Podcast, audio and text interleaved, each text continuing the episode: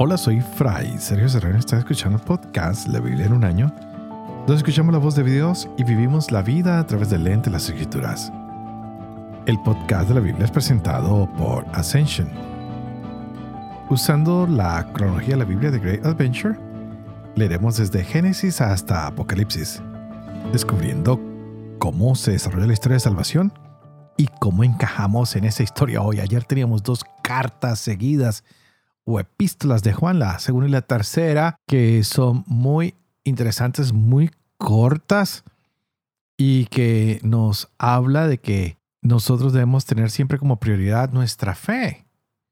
Y de esta manera podremos vivir de una manera cristiana y debemos ser hombres y mujeres de verdad y de amor.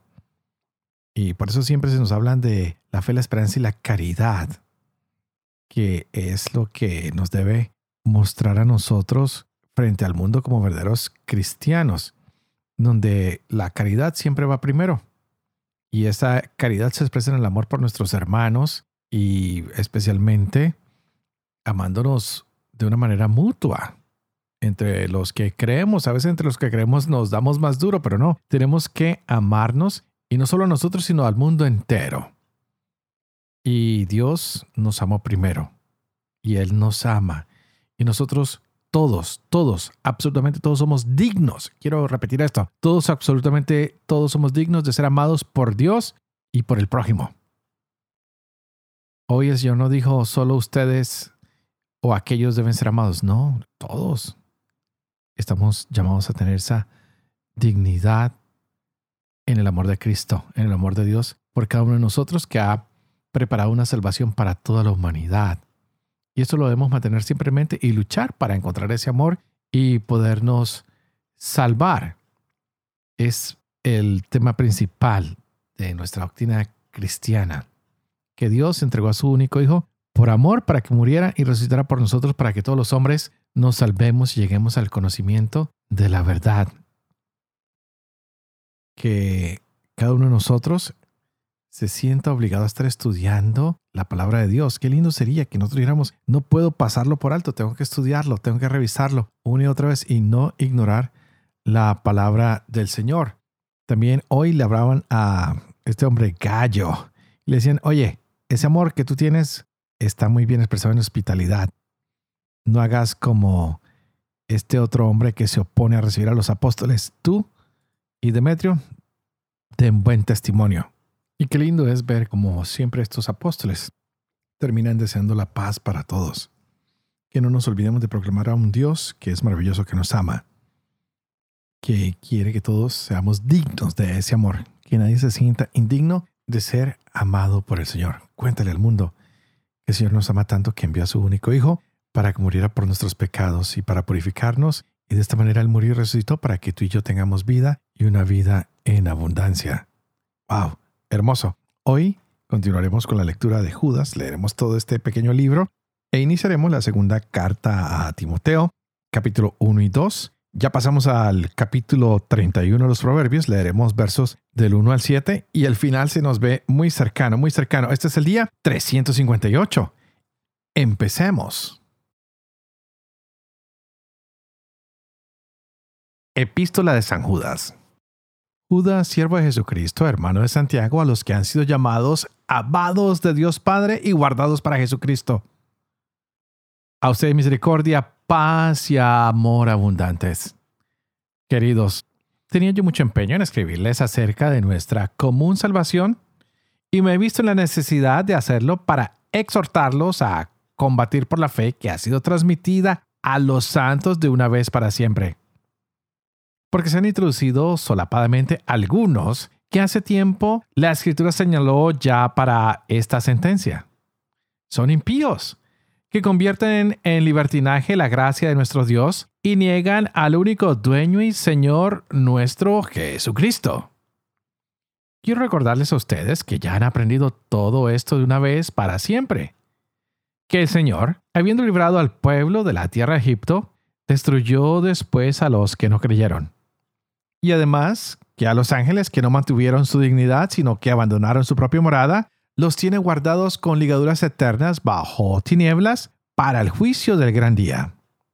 y lo mismo Sodoma y Gomorra, y las ciudades vecinas que, como ellos fornicaron y se fueron tras una carne diferente, padeciendo la pena de un fuego eterno, sirven de ejemplo.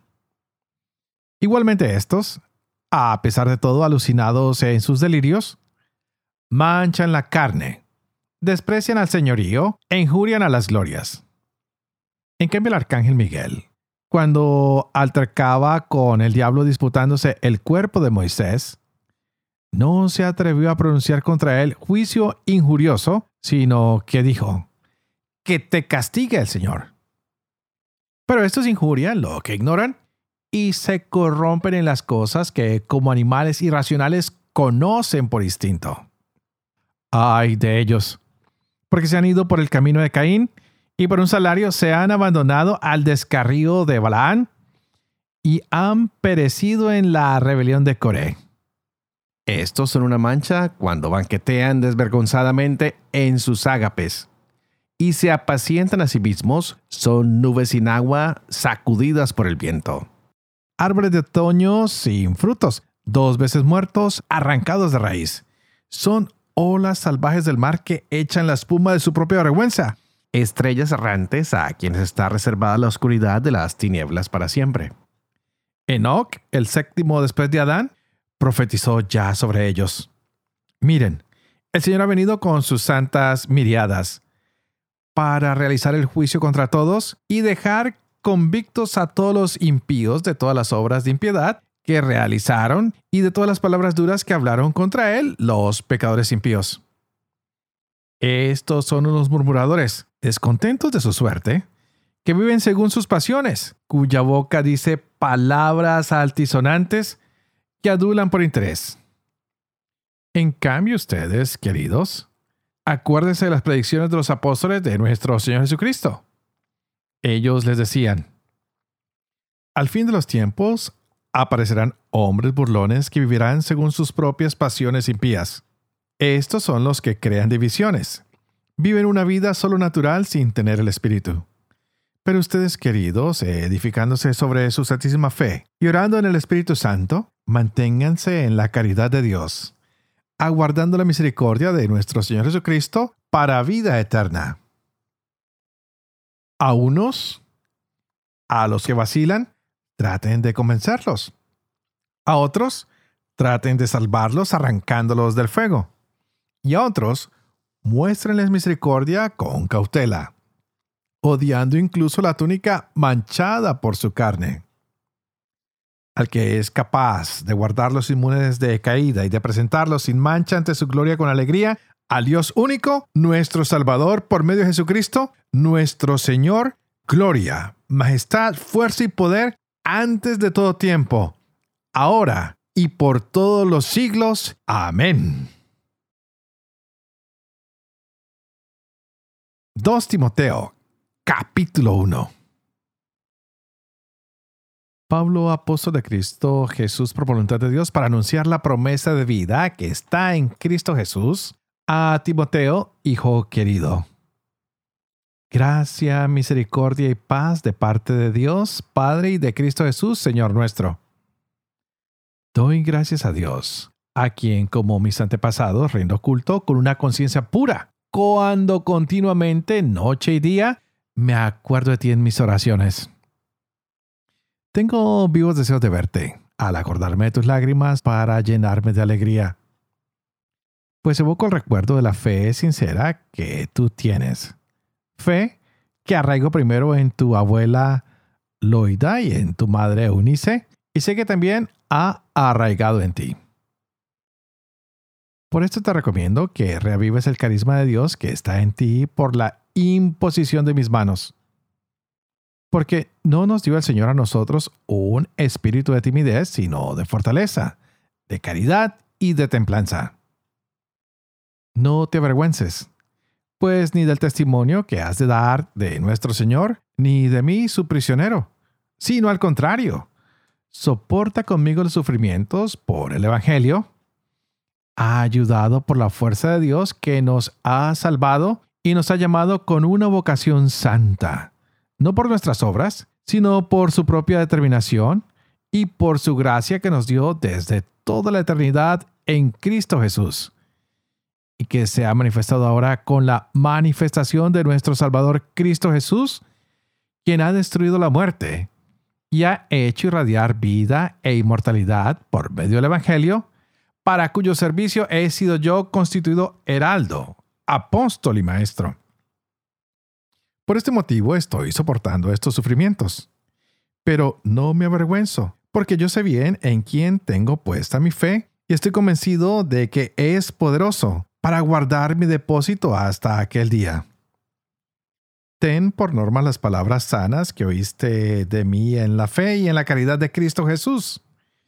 Conserva el buen depósito mediante el Espíritu Santo que habita en nosotros.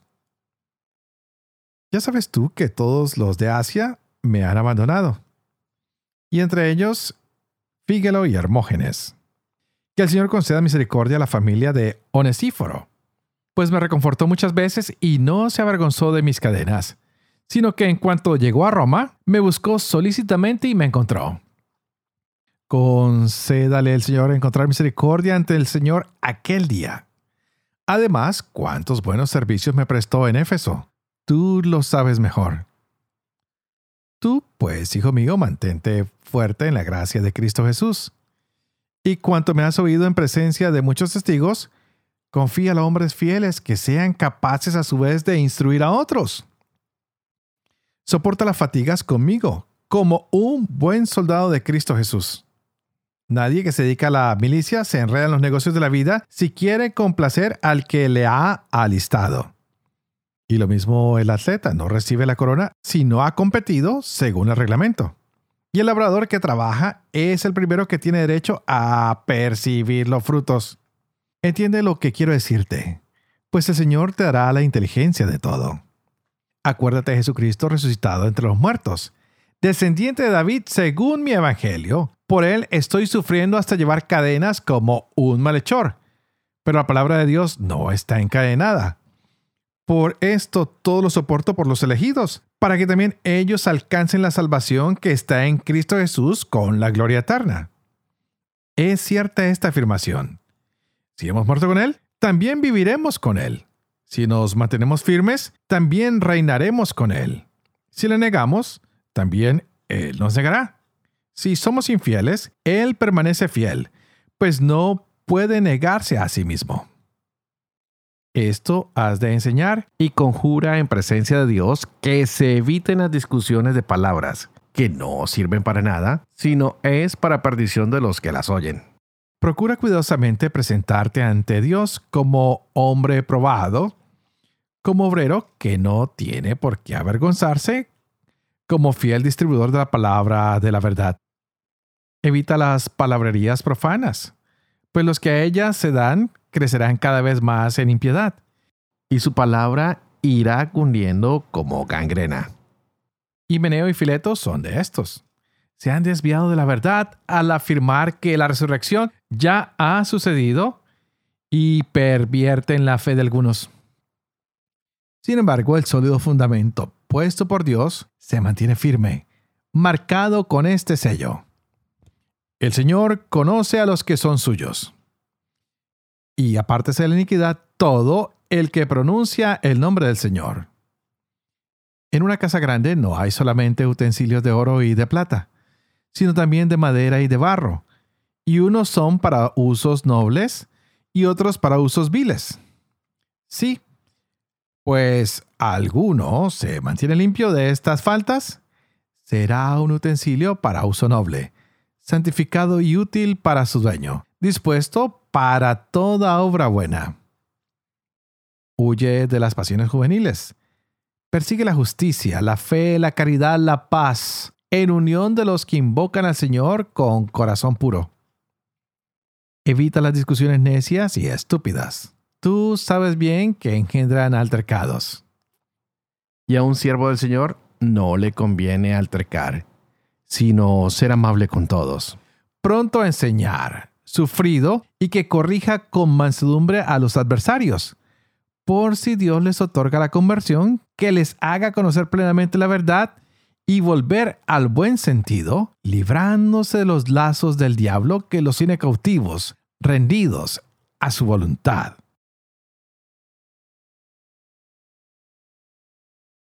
Proverbios capítulo 31, versos del 1 al 7. Palabras de Lemuel, rey de Masá, que le enseñó su madre. ¿Qué te diré, hijo mío, hijo de mis entrañas, hijo de mis promesas? No pierdas tus energías con mujeres, tus caminos en derrocar reyes. No es propio de reyes, Lemuel, no es propio de reyes beber vino ni de los gobernantes beber licores. Pues si beben, se olvidan de la ley y traicionan la causa de los desfavorecidos. Den el licor al perdido y el vino al amargado, que beba y olvide su miseria, y no vuelva a acordarse de sus penas.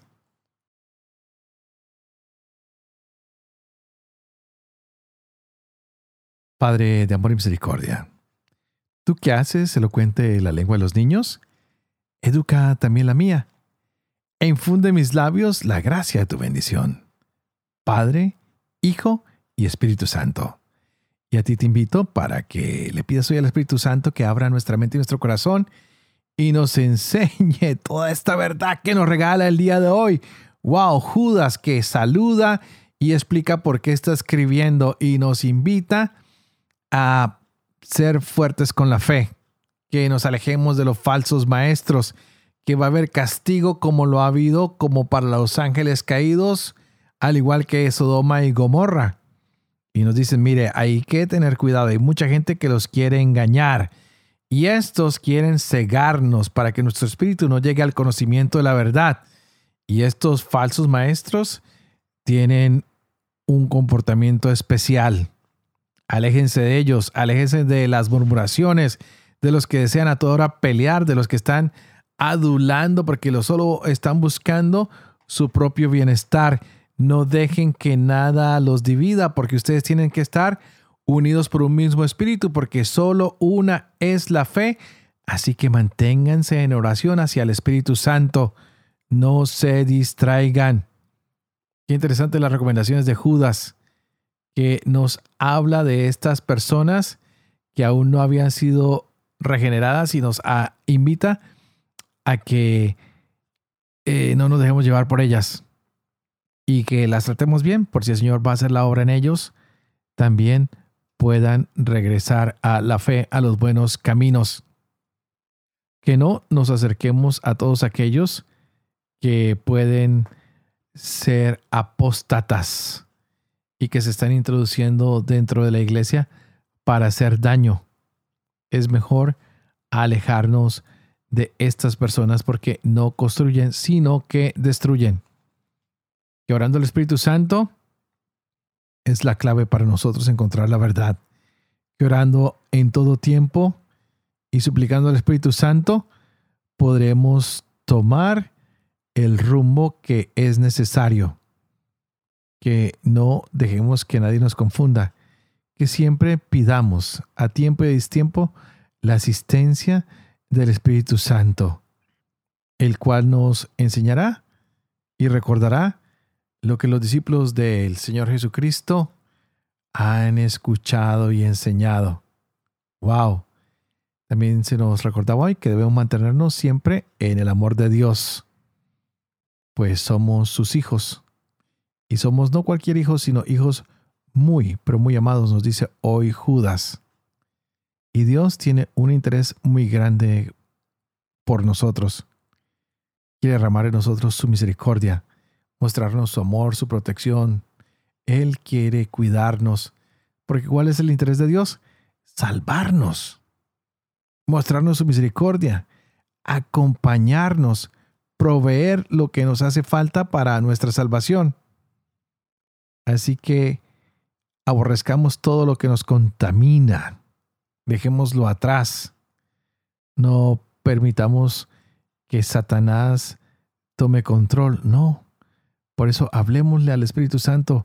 Clamémosle al Señor que nos regale, que nos lo envíe todos los días para que nosotros podamos hacer lo que el único verdadero Dios ha preparado para nosotros. Y es el actuar de acuerdo a su poderoso amor y misericordia. Que hoy digamos que Él es el Rey de nuestras vidas. Que tal vez nos arrollemos ante Él y le digamos, Señor, aléjanos de todo lo que es contrario a la fe. Que cada día seamos más fieles a tu palabra, a tu amor y a tu misericordia, y que podamos acercar a tantos hombres y mujeres que están sedientos de ti. Y de la misma manera, podemos darnos cuenta nosotros en la carta a Timoteo, como Pablo está diciéndole a este hombre que no se avergüence, que todo lo que tiene que sufrir por el Evangelio, que no lo avergüence.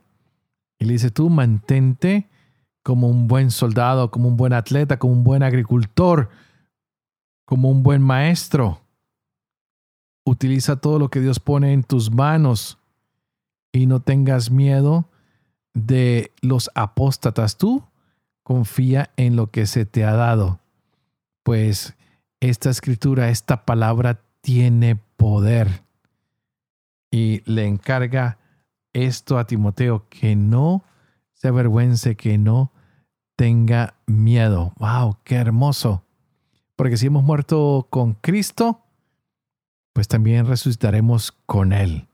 Si somos fiel a esta palabra, también viviremos con Él. Si sufrimos con Él, Él sufrirá con nosotros, pero si le negamos, Él también nos negará. Algo que me parece siempre importante es que si nosotros somos infieles, Dios nunca va a ser infiel con nosotros porque Él no se puede negar a sí mismo. ¡Wow! Es un Dios que siempre está ahí para ayudarnos, no nos va a dar la espalda. Indiscutiblemente, hoy seamos buenos obreros, buenos soldados, buenos maestros de este servicio que Dios nos ha pedido, de llevar el mensaje, de ser amable con todos de mostrarle a todos nuestra fe, de ser nosotros un motor de esperanza y de alegría de encuentro con Cristo. Que no seamos nosotros esos apóstatas que alejan a las personas de Dios y de la fe, sino todo lo contrario.